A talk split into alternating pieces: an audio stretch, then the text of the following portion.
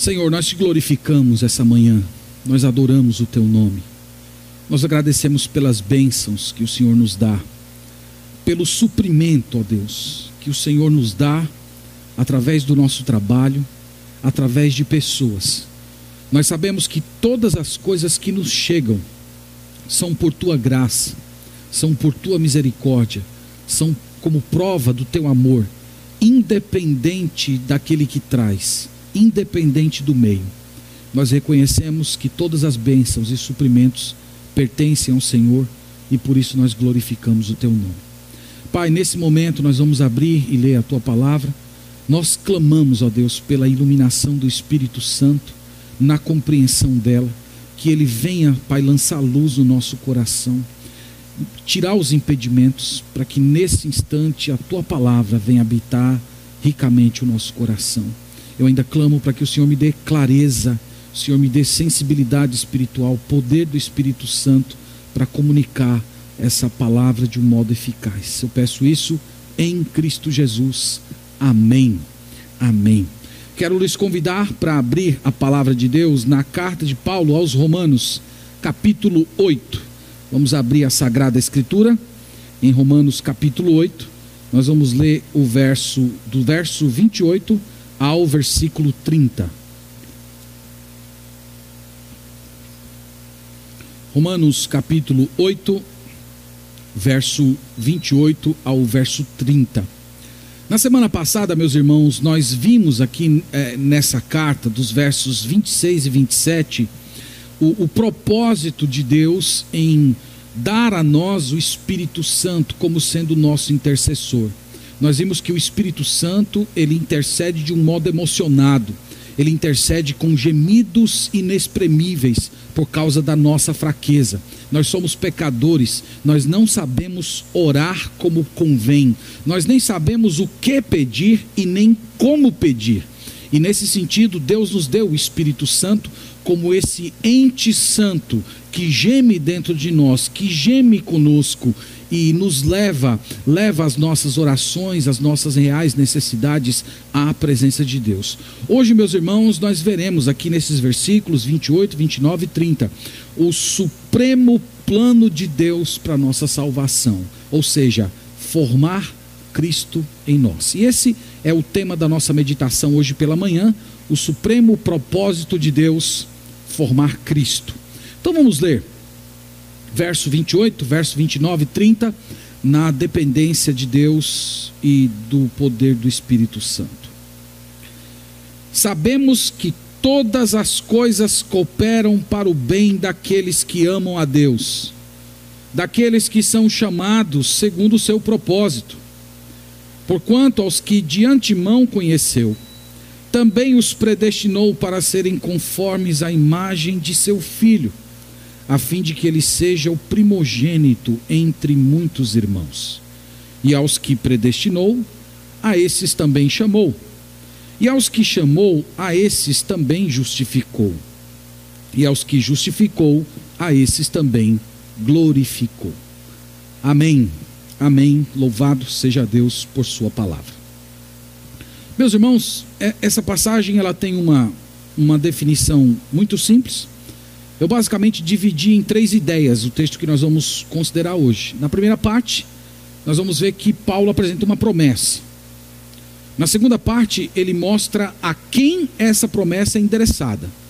Em terceiro lugar, ele apresenta o fundamento, a consistência dessa promessa. Então nós vamos, através dessas três ideias, caminhar um pouco aqui em Romanos capítulo 8, verso 28. Então vamos começar com a promessa. A promessa ela está na primeira frase do verso 28. É uma promessa gloriosa.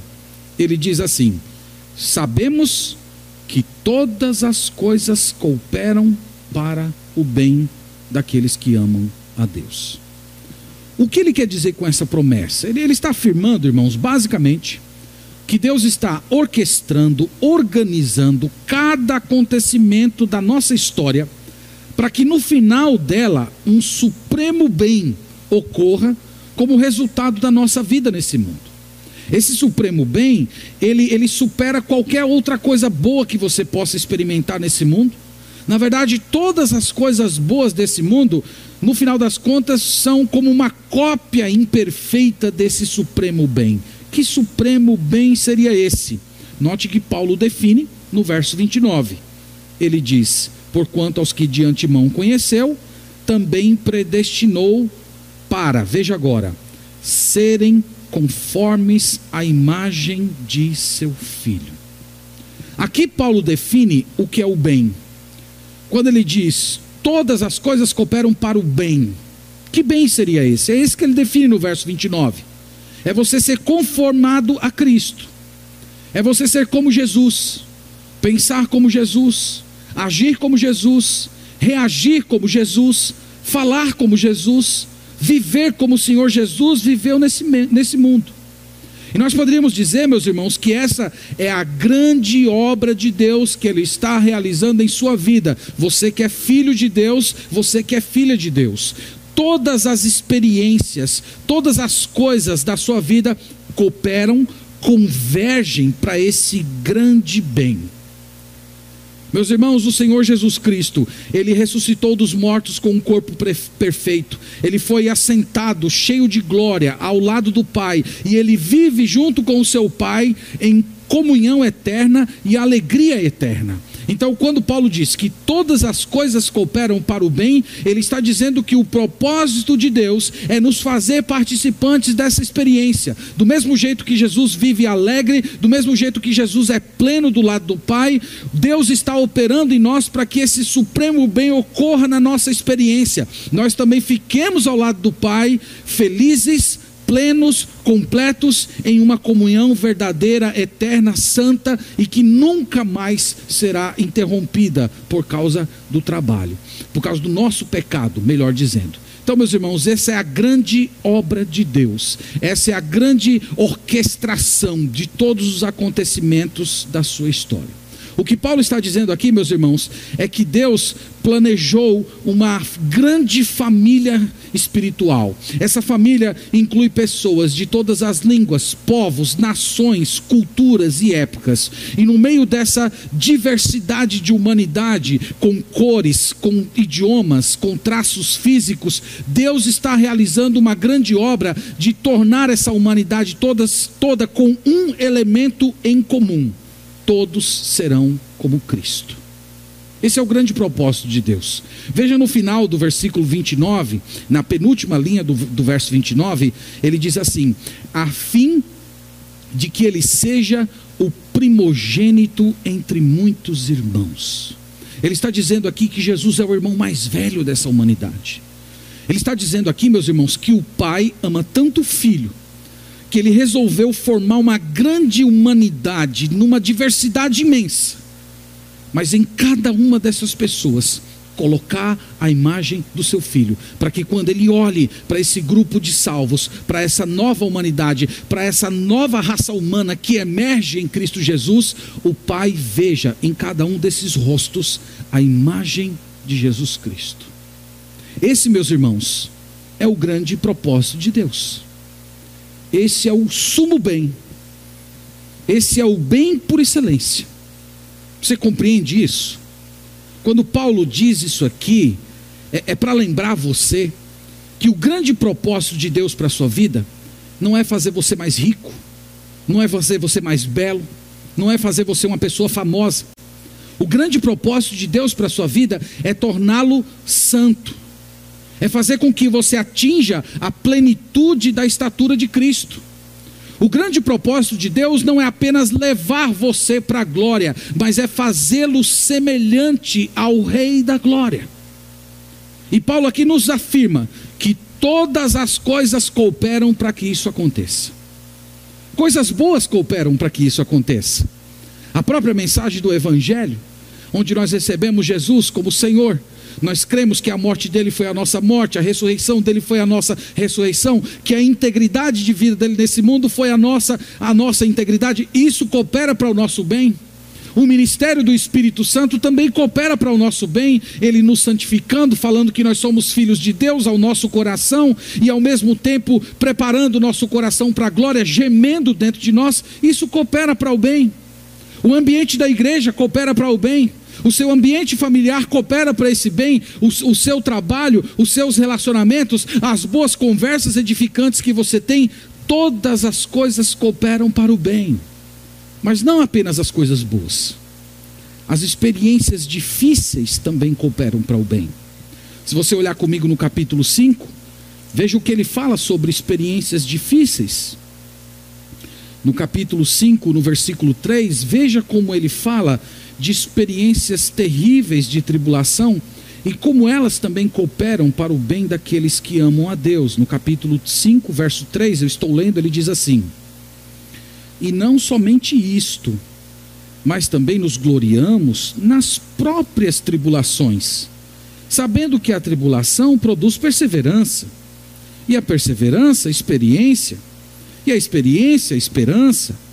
Ora, a esperança não confunde, porque o amor de Deus é derramado em nosso coração pelo Espírito Santo que nos foi otorgado. Então ele não está dizendo que apenas coisas boas cooperam, mas as coisas ruins, as tribulações, as aflições, os muitos tormentos que nós enfrentamos nesse mundo, eles também cooperam para o bem, porque eles produzem na gente, nas palavras do apóstolo Paulo, produzem perseverança, experiência, esperança, e são nessas tribulações, diz o apóstolo, que o amor de Deus é derramado em nossos corações pelo Espírito Santo. Todas as coisas cooperam para o bem, inclusive para as aflições. É por isso que muitas vezes Deus não vai tirar a sua aprovação é por isso que muitas vezes Deus não vai tirar a sua aflição.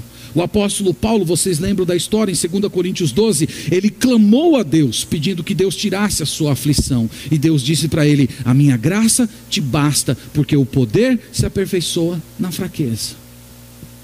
Portanto, meus irmãos, essa é a grande, gloriosa e magnífica promessa de Deus.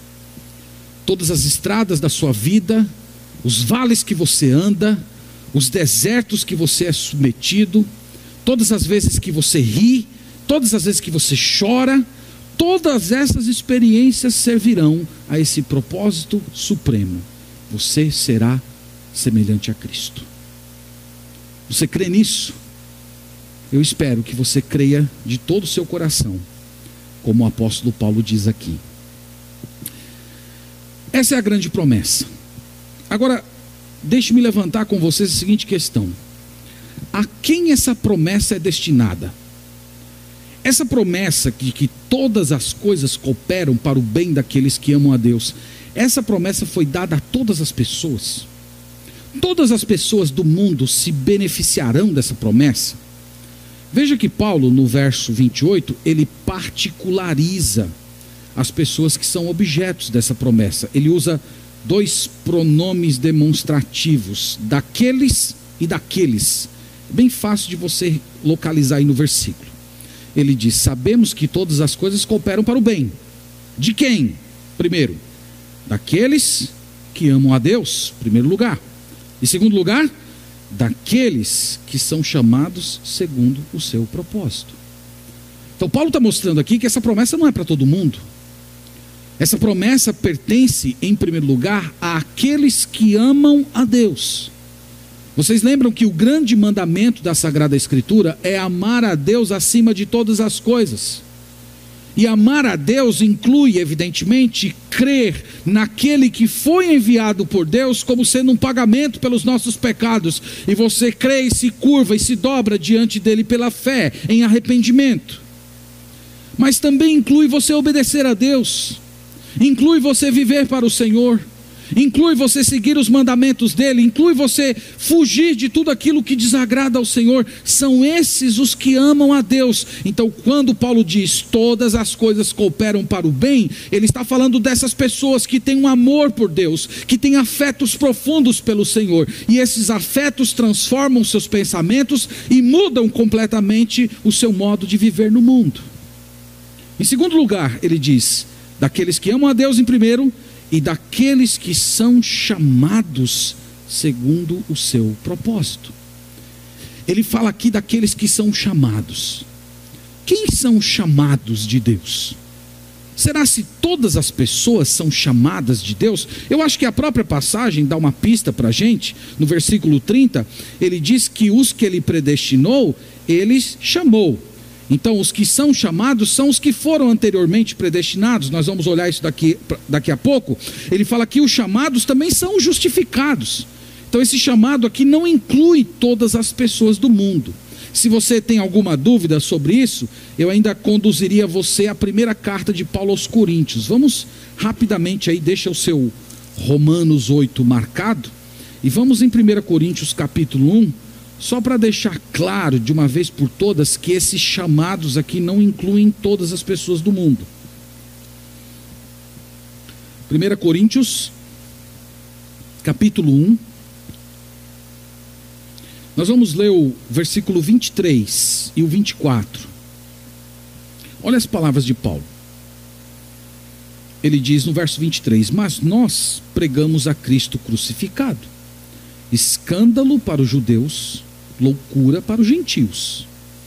Mas os que foram chamados, tanto judeus como gregos, pregamos a Cristo, poder de Deus e sabedoria de Deus. Então, Paulo aqui está dizendo que ele pregava o evangelho para todas as pessoas. Ele pregava para os judeus e ele pregava para os gentios. E ele diz que quando pregava para os judeus, está no verso 23, os judeus recebiam a pregação do Cristo crucificado como sendo um escândalo. Para eles era uma coisa terrível. E já os gentios, os não judeus, eles recebiam a pregação do evangelho como loucura. Mas Paulo diz que tem um outro grupo, um grupo menor, entre esses judeus e gentios, que ele aqui denomina de chamados, e ele diz que esses não, eles não rejeitavam o evangelho. Para eles, Cristo era poder de Deus e sabedoria de Deus. Então aqui nós temos as duas chamadas no mesmo texto. Tem uma chamada que é uma chamada geral, a pregação do Evangelho. Toda vez que um pregador, uma pregadora abre a palavra de Deus e explica para alguém, ali está acontecendo uma grande chamada para as pessoas se converterem a Jesus Cristo. Mas Paulo fala aqui de um outro chamado. E esse chamado aqui, irmãos, é um chamado interno, é um chamado espiritual, é um chamado feito pelo Espírito Santo do qual ele, ele, ele habita o coração dessa pessoa, ele regenera, ele, ele, ele, ele faz com que seja eficaz, transformador, capacitador. E essa pessoa, ao ter essa operação interna do Espírito Santo na alma, essa pessoa recebe Jesus como poder de Deus e sabedoria de Deus. E são para essas pessoas que Paulo diz que todas as coisas cooperam para o bem. As pessoas que foram chamadas as pessoas que receberam esse convite interno do Espírito Santo, regenerador, salvador, eficaz, transformador, e essas pessoas vêm para o Senhor Jesus Cristo. Então, meus irmãos, voltando para Romanos capítulo 8, Paulo, eu, eu estou tentando mostrar para vocês que Paulo particulariza essa graça. Quando ele diz todas as coisas cooperam para o bem, ele não está falando da humanidade toda, nós vamos voltar a esse ponto no final. Ele está falando daqueles que amam e daqueles que foram chamados. Isso nos leva a terceira ideia que eu quero, que eu quero demonstrar para os irmãos. Essa terceira ideia, eu, eu quero investigar com vocês o fundamento dessa promessa. O que é que eu estou querendo dizer com isso? Irmãos, é, essa promessa é uma promessa grandiosa, ela é uma promessa gloriosa, ela é uma promessa que atravessa do eterno para o eterno. Não sei se você percebeu na leitura, ele começa com a eternidade passada, avança pela história humana e entra na eternidade futura. Então essa promessa é muito grande. E essa promessa, ela só pode ser crida se a pessoa que prometeu tem condições de cumpri-la. Imagina alguém, um mendigo, por exemplo, que não tem nem o que comer, e chega assim para você e diz: Ó, eu vou te dar uma fazenda com 10 mil cabeças de gado. Se você ouve disso de uma pessoa, você vai dizer: olha, só tem duas opções. Ou ele é mentiroso, ou ele é louco. Essa promessa aqui é uma promessa gloriosa. Então eu queria que, para ajudar a gente a entender, só provocar uma imagem na sua mente. Imagina essa promessa como sendo um grande prédio. Deus convida você a entrar num prédio em que está escrito assim: todas as coisas cooperam para o bem daqueles que amam a Deus, daqueles que são chamados segundo o seu propósito. E você olha para esse prédio e se diz: Mas esse, esse prédio é muito grande, esse prédio é muito glorioso. Será se esse prédio tem uma fundação que seja consistente ao peso dessa promessa? Então vocês vão ver agora que o apóstolo Paulo ele vai na fundação, ele vai no alicerce. Ele vai mostrar que esse alicerce dessa promessa é tão profundo que chega na eternidade. Isso é uma coisa muito gloriosa. Então, vamos começar com o verso 29. Vamos aqui no, no, no verso 29. E, melhor, vamos começar no. É, no verso 29 mesmo. Eu ia falar do 28, mas o 29 é melhor. Vamos começar com 29. Ele diz assim: Porquanto aos que de antemão conheceu. Nós poderíamos dizer, irmãos, que esse é o aspecto mais profundo desse grande prédio. É o ponto mais profundo do alicerce. A pergunta é: quando foi que Deus conheceu de antemão? Ele está falando aqui, ele não está falando de tempo. Ele está falando aqui de eternidade. Ele está falando aqui antes do haja luz. Ele está falando aqui que antes que houvesse tempo, quando tudo que existia era o Pai, o Filho e o Espírito Santo em um eterno presente. Cuidado aí para você não virar a cabeça, porque eu quase virei a minha tentando elaborar esse pensamento essa semana. Mas antes que houvesse tempo, o Pai conheceu aqueles que iam ser dele.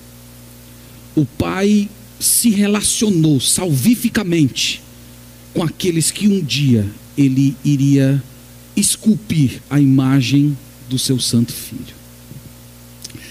É, irmãos, infelizmente, a forma popular de ler o versículo 28, quando ele diz assim: aos que de antemão conheceu, tem uma forma popular e errada de ler esse versículo que seria mais ou menos assim. Algumas pessoas acreditam que na eternidade passada Deus consultou o corredor da história e ele viu, previu, anteviu que algumas pessoas, caso ouvissem o evangelho, essas pessoas iriam crer em Jesus Cristo e então seriam salvas. Então, esse de antemão conheceu é como se Deus tivesse visitado o futuro, tivesse conhecido a história daquela pessoa e ele percebeu que essa pessoa creria no Evangelho. Então, ah, então eu vou providenciar para que ela ouça um pregador do Evangelho e eu vou escrever o nome dessa pessoa aqui no livro da vida, eu vou predestiná-la para a salvação. Mas, meus irmãos, isso é um grande, um grande equívoco, um grande erro e que tem feito parte de, de uma grande maioria do, do cristianismo mais popular, principalmente final do, do século XIX, início do século XX, chegando até o nosso tempo. Primeiro, irmãos, essa palavrinha aqui, conhecer, e aqui eu quero pedir a sua atenção, porque a gente precisa parar um pouquinho aqui. Lembra que a gente está falando da fundação do prédio. Lembra que se você falhar na fundação do prédio, o prédio inteiro cai. Então vamos olhar essa palavra conhecer. O que significa conhecer na Bíblia? Então quero te adiantar que conhecer na Bíblia não é apenas você tomar conhecimento de algo.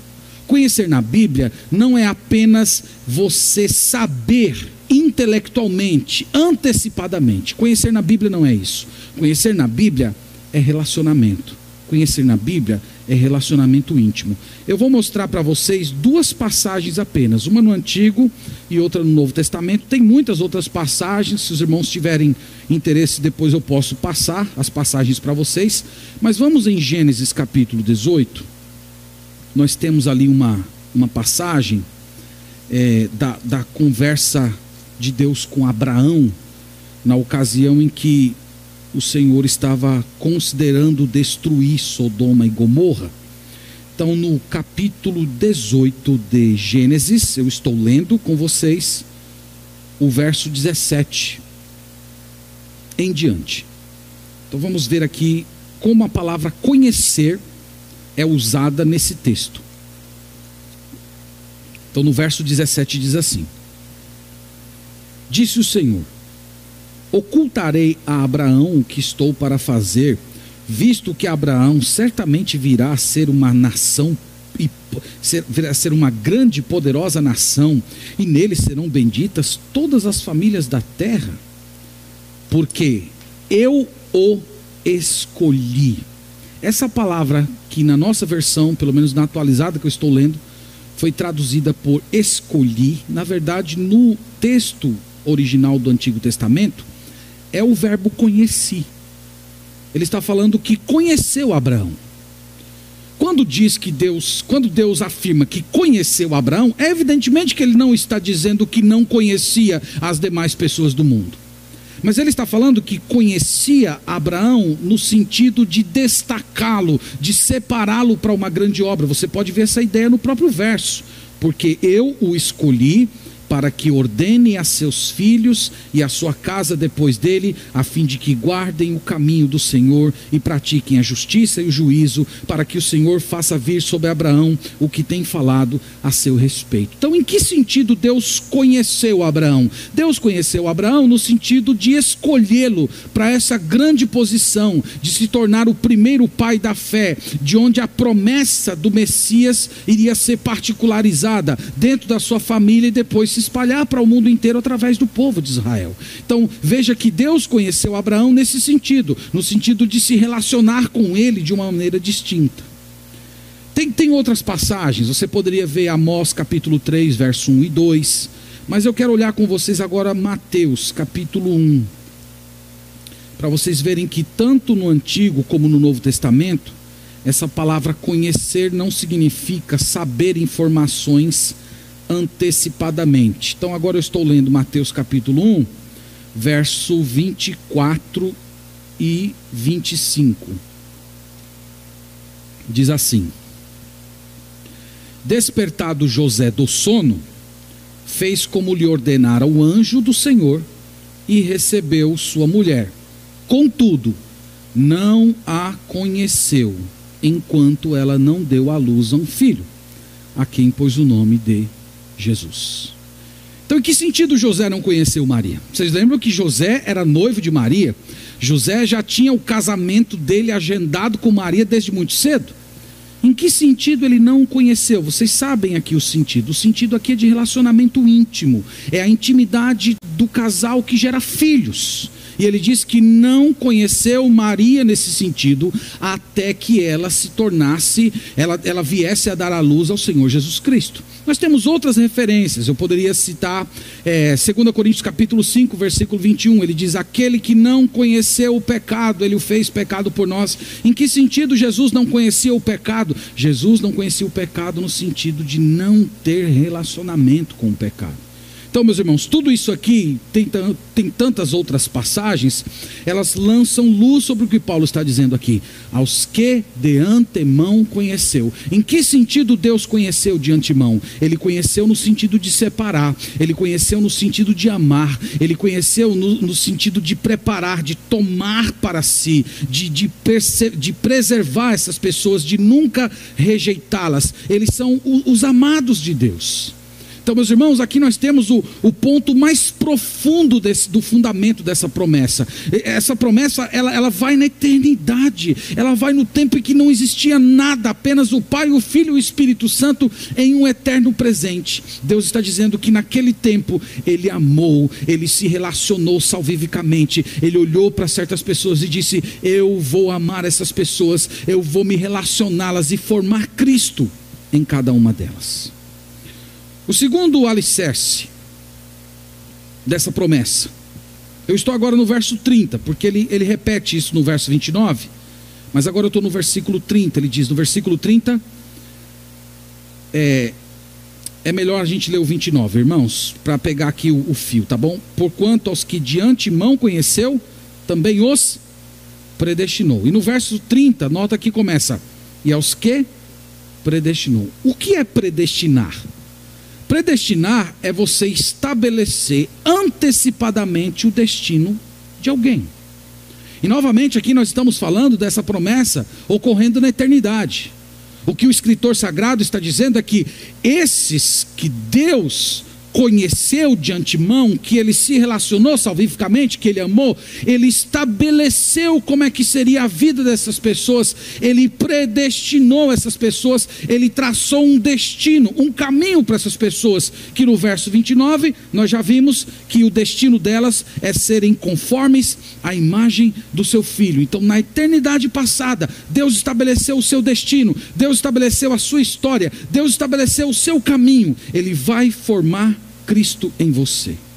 Agora no versículo 30, ele diz assim: E aos que predestinou, a esses também chamou. Não sei se você percebeu aqui agora, Paulo saiu da eternidade e agora ele entrou na história humana. Quando foi que aconteceu o seu chamado? Você foi chamado no dia da sua conversão. Nós já definimos aqui que esse chamado, ele não é um chamado humano, ele é um chamado interno, é feito pelo Espírito Santo. Esse chamado não é para todas as pessoas, esse chamado é apenas para os predestinados.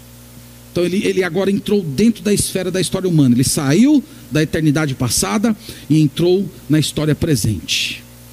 Próximo degrau desse fundamento, desse alicerce, ele diz: E aos que chamou, a esses também justificou.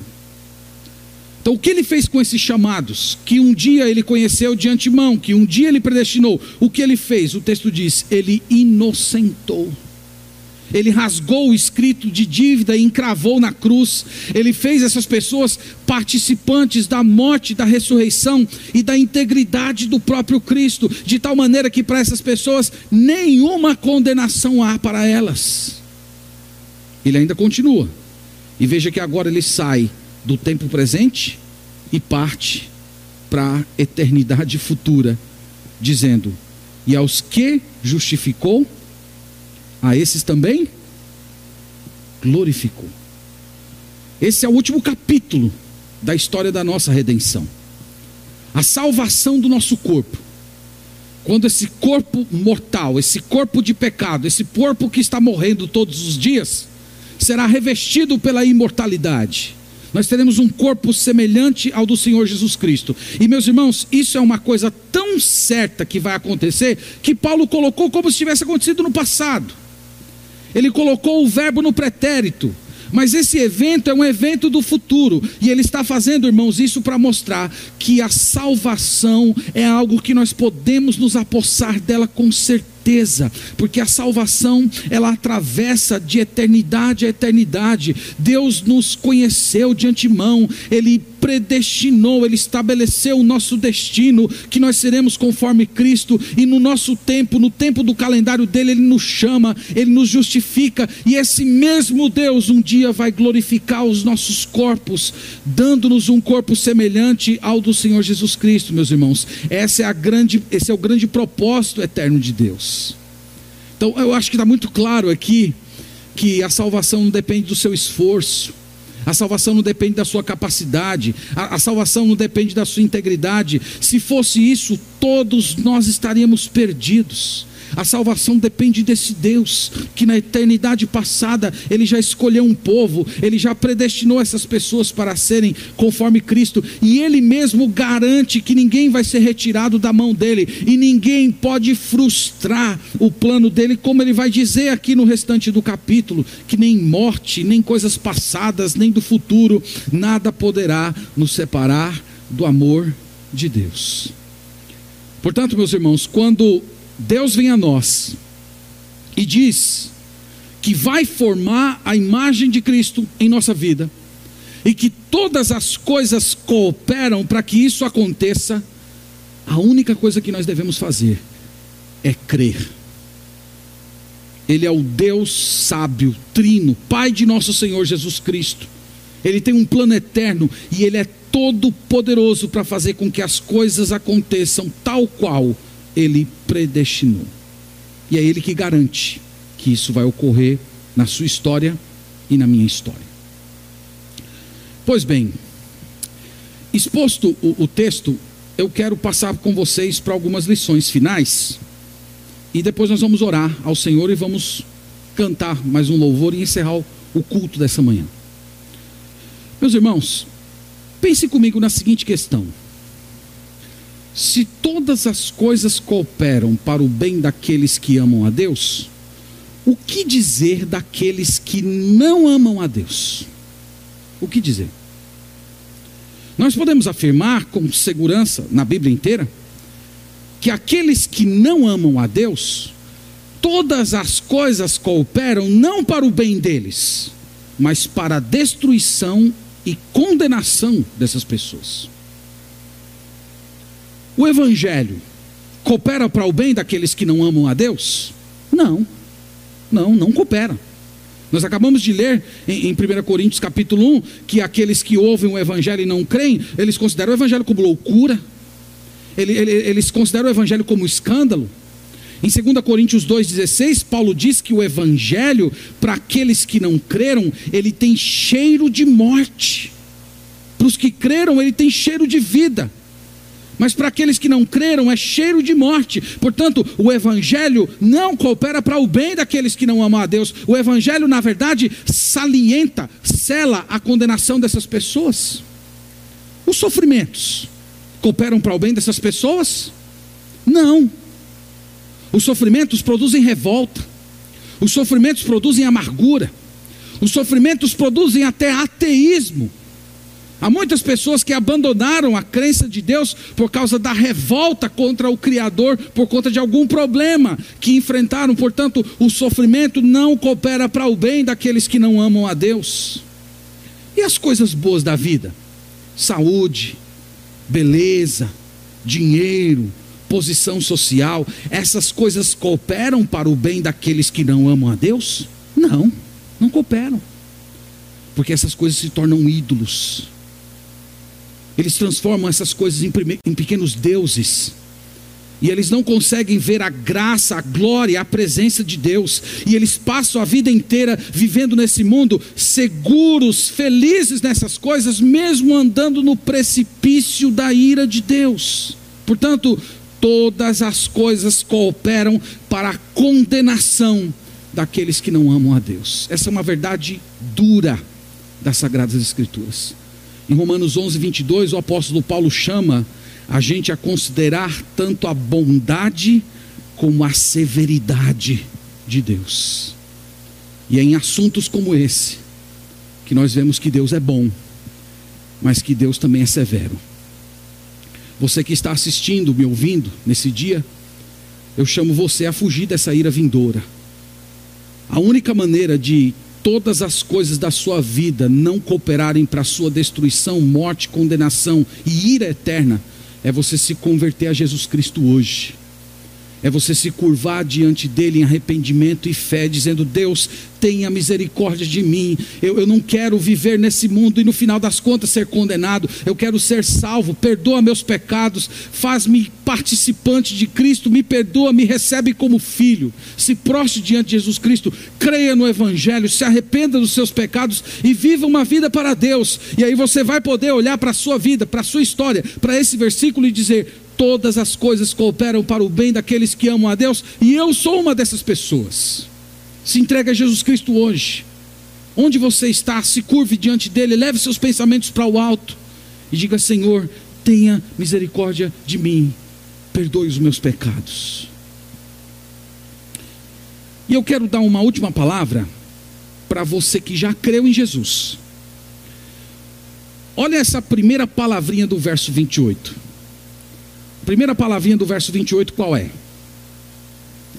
Sabemos. Sabemos. Sabemos que todas as coisas cooperam para o bem daqueles que amam a Deus. Como se Paulo estivesse dizendo assim: Irmãos, isso não é novidade. Eu sei. Vocês sabem.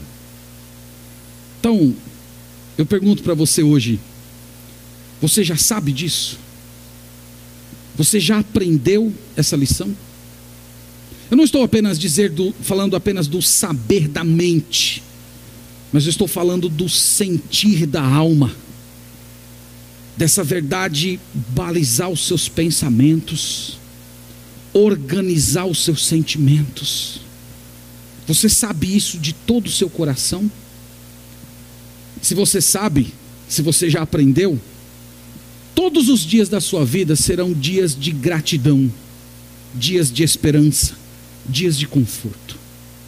Lembra de, de, da história de José, Gênesis capítulo 50, versículo 20. José chegando para os seus irmãos dizendo: Olha, vocês intentaram o mal, mas Deus tornou o mal em bem. É como quase se o José estivesse dizendo: todas as coisas cooperaram para o bem. Veja o que Deus fez, Deus me colocou nessa posição, foi justamente para salvar a vida de vocês.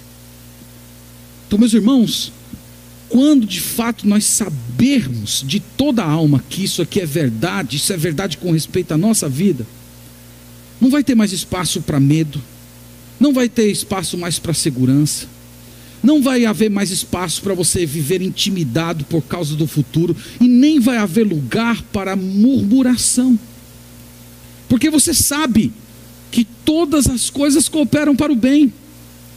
E essa verdade tanto nos ajuda a viver, como também nos ensina a morrer de um modo que glorifique ao Senhor. Você saber que Deus está usando todas as adversidades para formar Cristo em você. Você saber que os sofrimentos desse mundo, comparados com o mundo vindouro, não passam de um piscar de olhos, meus irmãos.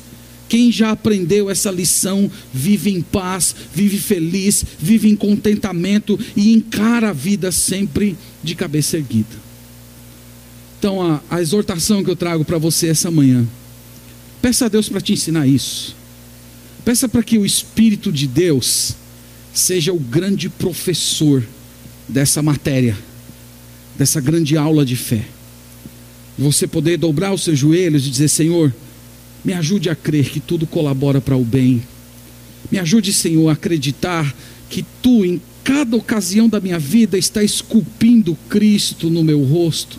E que essa adversidade que eu estou passando hoje, ela em nada se compara com a glória que um dia vai ser revelada em minha vida. Meus irmãos, nesse mundo doente, nesse mundo de reveses, nesse mundo em que parece que tudo está bem, de repente acontece alguma coisa e tudo muda. Essa é a única âncora que temos. É o único terreno sólido. Saber que todas as coisas cooperam para o bem daqueles que amam a Deus. Que nós não precisamos entender os caminhos do Senhor. Que nós não podemos ter ciência de cada acontecimento, o porquê Ele está fazendo aquilo, mas que nós apenas precisamos crer que Ele vai fazer isso que Ele prometeu. Então eu chamo você hoje a se sentar nessa sala de aula, sentar nessa classe espiritual e permitir que o Espírito Santo seja o seu professor. E você curvar o seu joelho no chão em oração e dizer: Senhor, eu não vou me levantar dessa sala enquanto o Senhor não me ensinar essa lição. Enquanto essa lição não estiver cravada na minha alma enquanto eu não poder ter condições de, de dizer de todo o meu coração, na adversidade e nas bênçãos, que todas as coisas cooperam para o meu bem, eu não vou sair da tua presença. E você vai ter essa maravilha, essa obra do Espírito Santo, e você vai poder afirmar com o apóstolo Paulo: sabemos, sabemos. Pense nisso, isso é uma coisa importante.